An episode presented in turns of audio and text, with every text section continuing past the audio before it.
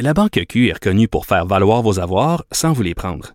Mais quand vous pensez à votre premier compte bancaire, tu sais, dans le temps à l'école, vous faisiez vos dépôts avec vos scènes dans la petite enveloppe. Hmm, C'était bien beau. Mais avec le temps, à ce compte-là vous a coûté des milliers de dollars en frais, puis vous ne faites pas une scène d'intérêt. Avec la Banque Q, vous obtenez des intérêts élevés et aucun frais sur vos services bancaires courants. Autrement dit, ça fait pas mal plus de scènes dans votre enveloppe, ça. Banque Q. Faites valoir vos avoirs. Visitez banqueq.ca pour en savoir plus. Il connaît tous les dessous de la politique. L'économie, la santé, le transport. Chef du bureau d'enquête de l'Assemblée nationale. Antoine Robitaille. Là-haut sur la colline. Cube Radio. Le printemps est chaud dans le cochon, je vous le dis là. Nous, on a un calorifère qui va chauffer jusqu'à jusqu'au 15 juin ici. Puis, euh, mais aussi, il fait chaud parce qu'on a toute une émission euh, pour vous aujourd'hui, une émission très politique évidemment parce que c'est le thème de notre émission. Et on aura euh, donc euh, deux élus. On aura Marie Montpetit, députée de Maurice Richard, députée libérale, qui veut que l'Assemblée nationale se verdisse. Donc, elle euh, donne le- l'exemple en matière euh, environnementale.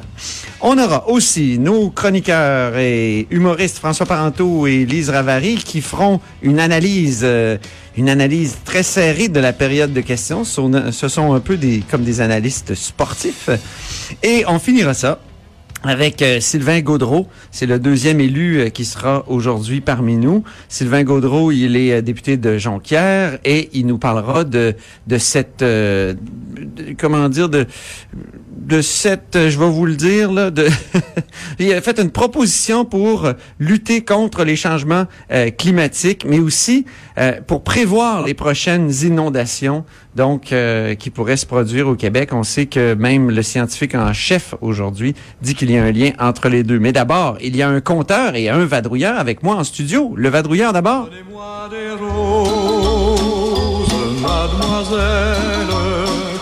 Et c'est Patrick Belrose, évidemment, correspondant parlementaire euh, du Journal de Québec, Journal de Montréal. Bonjour Patrick. Bonjour Antoine. Ça va bien? Ça va très bien. Tu veux nous parler d'une bonne nouvelle? En tout cas, moi, je trouve, je, moi, je peux juger. hein. Toi, tu peux pas émettre de jugement parce que tu es un, un bon reporter objectif. Mais je trouve que c'est une bonne nouvelle. Les super infirmières qui pourront poser euh, maintenant euh, une, une grande panoplie de diagnostics. Donc, ils deviennent vraiment des super, super infirmières. Exactement. Je vais quand même sortir un peu de mon objectivité euh, Ah bon? absolue pour dire oui, je crois que c'est une bonne nouvelle. J'ai l'impression que ça va améliorer en théorie l'accès à la première ligne. Donc, je crois que c'est une bonne nouvelle et c'est surtout une surprise parce qu'on se souvient qu'en février dernier, l'hiver dernier, il y avait eu un bras de fer entre le Collège des médecins et la ministre McCann pour euh, ouvrir un tout petit peu, un tout petit peu le champ qui est consacré aux super infirmières, donc les infirmières praticiennes spécialisées, euh, pour leur permettre de poser six diagnostics pour des maladies chroniques sans se référer après 30 jours à un médecin. Euh, la, la ministre McCann avait finalement réussi à l'obtenir, mais de, de chaude lutte, le Collège des médecins avait comme juste accepté, OK, vous allez pouvoir voir un médecin, mais après 30 jours plutôt qu'en 30 jours. Ah oui. Donc, ce matin, il n'y a rien qui nous préparait à l'annonce qu'on a eue. Et pour résumer l'annonce, ben, en fait, c'est tout simple, c'est que euh, on vient ouvrir au complet euh, le champ de pratique des infirmières spécialisées. Elles vont pouvoir poser des diagnostics sur tous les problèmes de santé courants, Ah oui. pratiquement tous les problèmes de santé chroniques, évidemment tout ce qui est multipathologie, maladies graves comme un cancer, tout ça, ça va rester aux omnipraticiens, donc les médecins de famille. Mais pour le reste, euh, on ouvre le champ aux euh, infirmières euh, spécialisées. Donc grosse surprise, ça ça se fera pas tout de suite en claquant des doigts. Quand même, l'ordre des infirmières plutôt l'Ordre des infirmiers et infirmières du Québec va devoir euh, revoir euh, la profession, le, champ d'exercice des infirmières. La ministre McCann va devoir déposer un projet de loi, ça c'est attendu l'automne prochain. Et là, par la suite, tout ça va se mettre en place. Mais pour résumer, en fait, on retire les infirmières spécialisées de la tutelle, de la tutelle des médecins, comme c'est le cas jusqu'ici. C'était une tutelle qui était coûteuse aussi. Ça a été, ça a fait partie des, des actualités récemment. Tout à fait. Euh, En fait, on évalue entre 30 000 et 60 000 dollars euh, le montant qui est donné aux médecins pour superviser les infirmières spécialisées. La FMOQ, donc la Fédération des médecins om- omnipraticiens du Québec, disent euh, c'est pas vrai, euh, c'est pas le cas, mais euh, plusieurs recherches ont démontré, même le ministre l'a reconnu, oui, il y a un montant qui, qui est offert. Donc, on demandait à la ministre ce matin, est-ce qu'on va retirer cette prime-là qui est offerte aux médecins? Elle a dit, écoutez, je suis pas certain, ça va faire partie des discussions de façon logique. Je veux dire, si il n'y a plus personne à superviser, on présume qu'il y aura plus de montant qui va être octroyé. On espère. Mais on sait jamais avec les médecins. Il y a toujours des primes à quelque part qu'on ignore, qui sont versées et, et des augmentations aussi surprises. Euh, Est-ce qu'il va pouvoir y avoir des cliniques de d'IPS, Non, on a posé, d'infirmières on a posé la question à Mme McCann. On sait qu'en Ontario, par exemple, depuis longtemps déjà, les super infirmières ont le droit de poser plein de diagnostics et aussi de, de, de prescrire un traitement qui vient avec. Et il y a des cliniques autonomes d'infirmières spécialisées. Donc, il n'y a aucun médecin. On fait affaire avec un médecin. En fait, l'infirmière spécialisée- peut appeler un médecin au besoin, mais il n'y a pas de, de médecin sur place. Ce que la ministre McCann nous a répondu, c'est que non, en fait, il n'est pas question d'avoir euh, comme ça de clinique autonome. Elle dit le modèle québécois, c'est un modèle qui est multidisciplinaire, donc on fonctionne dans un même établissement ou un même groupe avec un médecin, une infirmière, un ergothérapeute peut-être, euh, par exemple, dans un groupe de médecins de famille, et on veut garder cette complémentarité-là. Ah oui. Euh, la Miss McCann avait un bon point quand même. Elle a dit, on a déjà eu l'époque des médecins solo, le, le fameux médecin dans son cabinet, par exemple, dans un village. Elle dit, on veut pas revenir, on veut pas recréer un modèle solo pour les IPS Ah. et en même temps ne pas dédoubler aussi le réseau. Là, on a déjà des cliniques privées, GMF, CLSC, donc pas créer un autre réseau euh, à côté. Il existe aussi la fameuse clinique SABSA. euh, dont on a beaucoup parlé. Ça, c'est une clinique qui est exclusivement d'infirmières, si je ne m'abuse. C'est à Exactement, Québec. Mais c'est exactement. comme, un, comme un ovni, hein, je pense, dans le système de C'est c'est santé. comme un ovni, mais ce qui est intéressant surtout, c'est que c'est aussi à la base de ce qu'on annonce aujourd'hui. Bon, c'est pas, Ah c'est bon? pas, c'est la seule raison, mais ça, la SAPSA, c'est euh, la Fédération des infirmières, en fait, la Fédération interprofessionnelle du Québec, donc qui représente les infirmières principalement, Oui, oui. avait créé SAPSA à même ses fonds et aussi en récoltant des, des dons à gauche à droite pour démontrer que euh, les cliniques d'infirmières spécialisées fonctionnent et surtout pour valoriser le rôle des infirmières spécialisées. Euh, ils se sont battus chaudement contre le ministre Barrette qui, lui, refusait, euh, sous le précédent, de donner plus d'autonomie comme ça aux super infirmières. Et euh, je crois que dans l'imaginaire, dans l'opinion publique, ça a pu jouer de voir comme ça que les infirmières peuvent fonctionner par elles-mêmes. Moi, j'avais fait deux reportages à l'époque sur SAPSA. Ben oui. Et euh, c'était vraiment intéressant parce que en plus de euh, en plus d'être euh, géré par des infirmières spécialisées, on demandait même pas non plus de carte de crédit, de, de, de carte d'assurance maladie, pardon, pour lapsus, parce que parce que euh, on s'adressait à une population très très vulnérable, là, des gens qui Ouais. sont dans la rue, dans la prostitution, toxicomanie. Donc on leur disait, tu sais, passez nous voir, on va s'occuper des petits bobos, puis on s'arrangera pour. euh, Toujours pour pas de réaction dans, dans les oppositions. Pas pour euh, l'instant, on n'a pas eu le temps d'aller aux réactions, mais j'ai hâte de voir aussi euh, la FMOQ. Ouais. Euh, je sais pas comment ils vont prendre ça, mais en même temps, ça libère. Il était pas à l'annonce, il était Non, pas- était pas à l'annonce, Ok. évidemment. Ça libère aussi du temps, par contre, pour les médecins. Les médecins vont pouvoir euh, travailler sur des cas plus lourds. Ben oui. Et on sait qu'il y a quoi, euh, je dis un chiffre au hasard, mais 500 000 de mémoire de personnes qui, qui attendent de- d'avoir un médecin de famille. Donc, ça va pouvoir libérer des places pour voir un médecin pour ceux qui en ont vraiment besoin. Ils auront pu à s'occuper des otites. Exactement. Exact. Ça, c'est un, je pense que c'est un exemple clé. Hein? Tout à fait. Hey, merci beaucoup, Patrick Belrose, correspondant parlementaire, Journal de Québec, Journal de Montréal. Je me tourne maintenant vers notre compteur.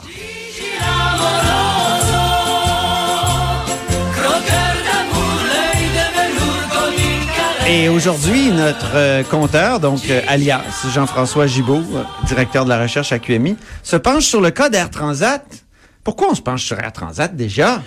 Parce qu'il y a... l'innocent. C'est bien, c'est ça. que je fais l'innocent. Ben, c'est parce qu'il y a une pancarte à vendre devant l'édifice, Ah, Antoine. On a su ça ré- récemment. Et euh, c'est un gros sujet ici sur la colline euh, à l'Assemblée nationale parce que évidemment euh, Air Transat c'est euh, la compagnie qui euh, à l'origine avait François Legault comme PDG. oui. Et euh, aujourd'hui Un des fondateurs. un des fonds, absolument. Ouais, il était dirigeant de l'entreprise, cofondateur. Et euh, aujourd'hui, ben, on apprend que euh, le conseil d'administration de l'en- de l'entreprise euh, étudie des offres pour euh, donc pour euh, carrément vendre. Et là, la, question qui se pose, on le sait, M. Legault a toujours été un ardent défenseur euh, des sièges sociaux au Québec euh, du Québec Inc. Et euh, ben on comprend que devant ces événements-là, il voudrait surtout pas que la compagnie qui l'a fondé pense euh, à des mains étrangères. C'est ça, il est pas pour dire euh, ça, me- ça me fait rien. Au contraire, il a dit qu'il Ben était même un peu irrationnel par rapport à, Ben ce, à dossier-là. Il l'a dit lui-même, il devient émotif. Je pense que c'est normal. Euh, C'est son bébé. Le problème, c'est que il y a plusieurs questions qui se posent. D'abord, euh, ça fait un peu le jeu de la spéculation autour d'une éventuelle vente. On va s'entendre.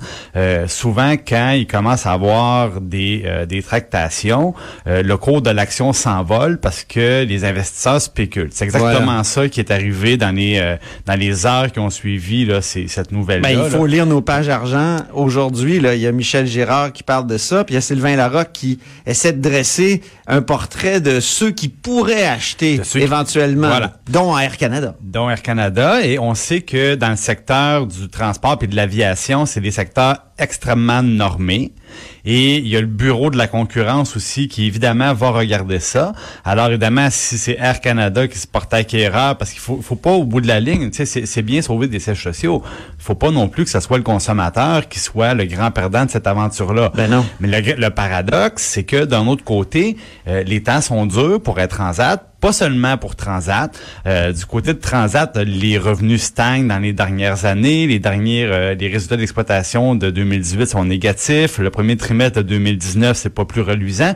La situation est pas très bonne. C'est hein. une compagnie bien capitalisée, d'après ce que j'ai Ben, compris. oui, mais le problème, c'est que euh, la concurrence euh, est très féroce. Ah et, souvent, pour faire des sous dans ce domaine-là, il faut avoir un produit intégré. Là. Donc, Transat, c'est plus Air Transat, tout simplement, la compagnie euh, d'aviation. Maintenant, c'est euh, des compagnies qui euh, vendent des voyages, des forfaits, ont des associations avec des, des, euh, des distributeurs. C'est une agence de voyage. Exactement. Ouais. Donc, on, on, on vend l'expérience au complet du transport à l'hôtel. Bon, et ça, ça prend des partenariats d'affaires et c'est comme ça qu'on arrive à rentabiliser nos opérations. Donc, c'est difficile de dire on va prendre un opérateur euh, qui serait carrément hors de, de ce marché-là, puis de dire ben lui, oui, il va réussir à faire de l'argent là où les dirigeants actuels avaient plus de difficultés. Bon, maintenant. Monsieur Legault et Monsieur euh, Fitzgibbon, notre ministre de l'économie, en annonçant d'emblée que peut-être pour des raisons surtout émotives, le gouvernement est prêt à mettre de l'argent pour épauler un éventuel repreneur québécois. Ben, ça fait un peu le jeu de la spéculation.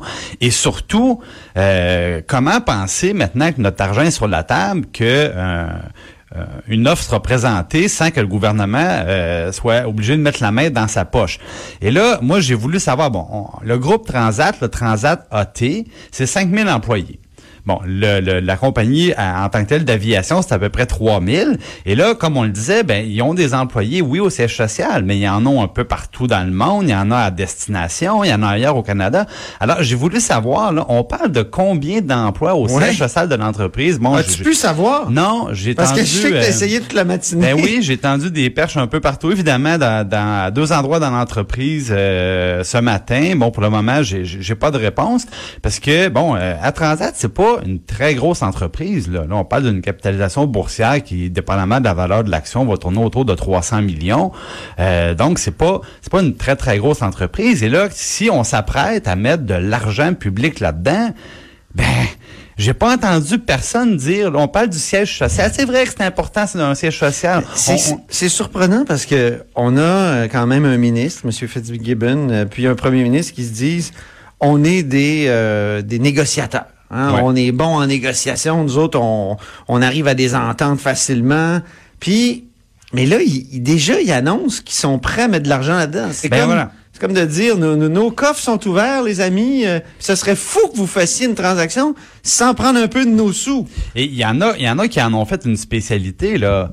Dans les acheteurs potentiels, bon, évidemment, là, je mets de côté les questions de concurrence parce que, ben, on a entendu parler d'Air Canada, puis la question de la concurrence va se poser. On a entendu parler beaucoup de WestJet, la compagnie qui vient d'Alberta, la concurrence, la question va se poser. Euh, si on parle de Sunwing euh, du côté de Toronto, c'est la même chose. Il y a des questions de concurrence qui vont se poser. Mais disons Air Canada, parce qu'au moins la, la compagnie a son siège social à Montréal. Euh, les dernières fois que le gouvernement du Québec a voulu faire des affaires avec Air Canada, ça a coûté cher. Oui. Et quand on a voulu, par exemple, qu'Air Canada achète des avions de bombardier, des C-Series, ben ça nous a coûté, dans le fond, euh, les, les recours qu'on avait pour des anciens employés qui faisaient Ah oui, la eh, maintenance. rapp- rappelle-nous ça dans le détail, là, parce que c'est c'est pas clair pour tout le monde, là, ça. Ben, c'est-à-dire qu'Air Canada, quand il est venu le temps d'ouvrir des liaisons, soit avec l'Asie, puis de négocier, ou encore d'acheter des avions de bombardier, parce que pour ces petits porteurs, Air Canada avait des avions d'Embraer. Bon. Et là, on a dit, ça a-tu pas d'allure d'avoir des avions brésiliens, alors qu'on a un nouveau constructeur ici, euh, dans la région de Montréal, qui va faire des avions québécois. Bon, maintenant, on le sait, on les a donnés, malheureusement, à, à Airbus. Mais il- on a dit, il faut que notre, notre transporteur national euh, achète ces produits-là. Puis là, Air Canada, on dit, ben moi, euh, je peux, euh, oui, je peux regarder ça, mais vous allez devoir faire votre bout. Et ils vont pas changer d'attitude aujourd'hui. Non. Et tout ça, c'est dans un contexte où il y a justement de la spéculation. Et moi, j'aimerais rappeler que M. Legault, le, le bout qu'on oublie souvent, puis il en parle pas beaucoup lui non plus, c'est qu'au moment où il a quitté dans les années 90 la compagnie, il est pas parti en bon terme euh, du tout. du C'est ça. Du tout. Euh, le, le Tantôt, j'ai dit c'est son bébé, mais c'est un bébé qui a abandonné un peu vite. Ben, disons, euh, le, le, le- il vous répondra pas, mais dans le passé, les gens qui ont pu parler à l'actuel PDG, Jean-Marc Eustache, Ouais. euh, c'était pas des fleurs qu'ils ramassaient comme commentaires, là. Euh, et euh, aux dernières nouvelles, ça n'a pas changé. Pourquoi? Parce que ceux qui ne s'en souviennent pas, M. Legault avait euh, à la fin une mauvaise relation avec ses partenaires Ouais. d'affaires et euh, il a quitté euh, sans les aviser. Et ça. il était un actionnaire, évidemment, comme PDG, un actionnaire très important de l'entreprise, et ça l'a causé des maux de tête importants, et ça l'avait affecté la valeur de l'action. Donc, Ouais. des- quand on regarde le côté émotif de tout ça, la collaboration entre l'entreprise, le ministre de l'économie, M. Legault, euh, euh, il y a beaucoup, beaucoup d'émotions là-dedans. Oui. Et c'est peut-être, c'est pas nécessairement l'idéal. C'est pas bon pour les affaires. puis M. Fitzgibbon, ça fait quelques fois depuis le début, bon, il a l'air très volontaire, mais euh, dans Bombardier, par exemple, pendant, écoute, je vous dirais trois ans, M. Legault, avec un, un gros fond de vrai, nous disait, bon, on a créé une coquille, la C-Série, au- le gouvernement a mis son argent là-dedans plutôt que de mettre ça dans Bombardier, la compagnie mère. Euh, il a dit ça pendant trois ans, que c'était pas l'idée. euh, finalement- puis finalement, me- me- le ministre de l'économie il disait, Hey, on pourrait recommencer avec la C-Series, avec la- les CRJ, excusez-moi. Ben oui. Et, et- et le problème, c'est que jamais Bombardier ne l'avait demandé. Et là, c'est un peu la même chose. La partie de négociation n'est pas commencée, puis on a un gouvernement qui, dans le fond, sais, euh, tourne son jeu sur la table, ils disent bon, ben écoutez, on est là, on a de l'argent dans les mains, venez nous voir. Euh, moi, je pense qu'avant de conclure qu'on devrait embarquer dans n'importe quelle offre, faut penser un à l'effet sur les consommateurs. Et moi, je veux le savoir combien d'emplois euh, dont il est question au siège social, parce que oui, au siège social, tu vas avoir par exemple les services juridiques, donc des avocats, euh, ils vont donner des, euh, des contrats à des consultants. Il y a des comptables qui sont là, évidemment. Il y a des euh, les gens des ressources humaines, les gens des, des ressources informationnelles. C'est vrai que c'est des bons emplois payants, mais dans le cas d'Air Transat, moi, je veux savoir, là, sur 5000 employés, on parle de combien de personnes au Ben siège social? C'est pas une information, me semble, qui devrait être cachée.